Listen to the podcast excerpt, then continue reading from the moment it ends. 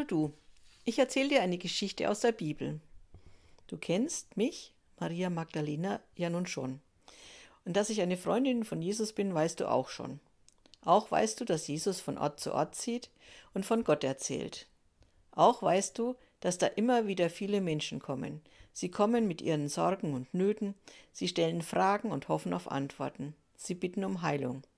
Na ja, manchmal bitten nicht sie um Heilung, sondern ihre Freunde und ihre Familien so wie die vier Freunde, die den Gelähmten Jesus durchs Hausdach hinab mitten vor die Füße legten. Heute kamen wieder einige Menschen. Ob Freunde oder Familie konnte ich nicht so recht ausmachen, die brachten einen Kranken. Eigentlich sah er gar nicht krank aus. Er hatte eine gesunde Hautfarbe, aber kräftig und stand sicher auf seinen zwei Beinen. Was der wohl für eine Krankheit hatte? Eine Binde um die Augen, so wie sie Blinde oft tragen, hatte er auch nicht. Doch dann, als er den Mund öffnete, um was zu sagen, war es klar. Er konnte nicht ordentlich reden. Er lallte und stammelte und wurde dabei immer hektischer und aufgeregter. Na klar, es konnte ihn ja auch niemand richtig verstehen. Es war ein trauriger Anblick, diese Szene. Doch da ergriff einer aus der Gruppe, die ihn begleitete, das Wort. Jesus, hilf ihm! Wenn das einer kann, dann du. Du hast ja gehört, wie er redet. Kein Fremder kann ihn verstehen. Gut, wir, die wir mit ihm schon lange zusammen sind, kommen manchmal dahinter, was er meint. Aber auch das ist schwer. Jesus, gib ihm doch die Sprache, damit er sich mit uns gut verständigen kann. Und, Jesus sprach ein anderer weiter, du musst wissen, er kann nicht hören. Kein Wort, kein Klang, kein Hahnenschrei, nicht die Stimme seiner Mutter, nichts. Totenstille um ihn. Hilf ihm bitte. Leg deine Hand auf ihn, dann wird er gesund. Jesus ist ernst. Er spricht nicht. Der Taubstumme würde ihn ja auch nicht hören. Er nimmt den Mann bei den Schultern und führt ihn weg, weg von den vielen Menschen. Ich bin neugierig und gehe den beiden etwas nach, nicht zu nahe, aber nahe genug, um zu sehen und zu hören, was passiert.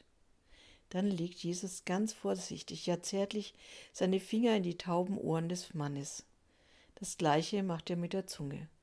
Vorsichtig legt er seine Finger auf sie, und dann sagt er ein Wort. Ephata. Ephata? Das kenne ich nicht. Das muss mir jemand erklären. Doch später. Jetzt will ich sehen, was geschieht. Dem Mann geht ein Leuchten über das Gesicht. Er dreht sich um zu den Leuten, denn er hört ihr Gemurmel. Dann hört er den Hahn schreien und dreht sich wieder um. Ja, jetzt sieht er den Hahn und hört ihn schreien. Der Mann strahlt. Dann macht er den Mund auf. Hahn, sagt er, klar und verständlich und zeigt zum Hahn. Dann dreht er sich wieder zum Gemurmel um. Freunde, sagt er und zeigt auf die Menschen. Die Freunde kommen jetzt näher. Sie umringen ihren Freund. Alle wollen gleichzeitig mit ihm reden. Hörst du uns? Ruf deine Mutter, die wird sich freuen, dass sie deine Stimme endlich klar hören kann. Und Mutter hast du auch noch nie zu ihr gesagt. Komm, Freund, das müssen wir feiern. Und ein anderer ruft, lass es uns weiter erzählen, wie sehr Jesus den Menschen hilft. Jesus kann heilen. Jesus hebt die Hände und wehrt ab. Sagt es nicht weiter, bitte. Wie? Die sollen nicht weiter erzählen, wie toll Jesus diesem Mann geholfen hat? Wie er ihn geheilt hat? Das müssen Sie doch weiter erzählen. Sie sind ja so voller Freude, es sprudelt aus Ihnen nur so heraus.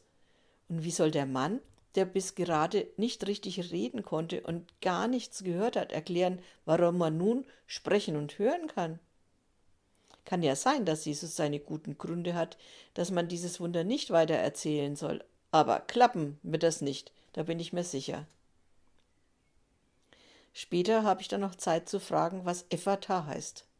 Es klingt so ein bisschen wie ein Zauberspruch, finde ich. Man hat es mir genau erklärt. Es ist ein Wort aus dem Aramäischen.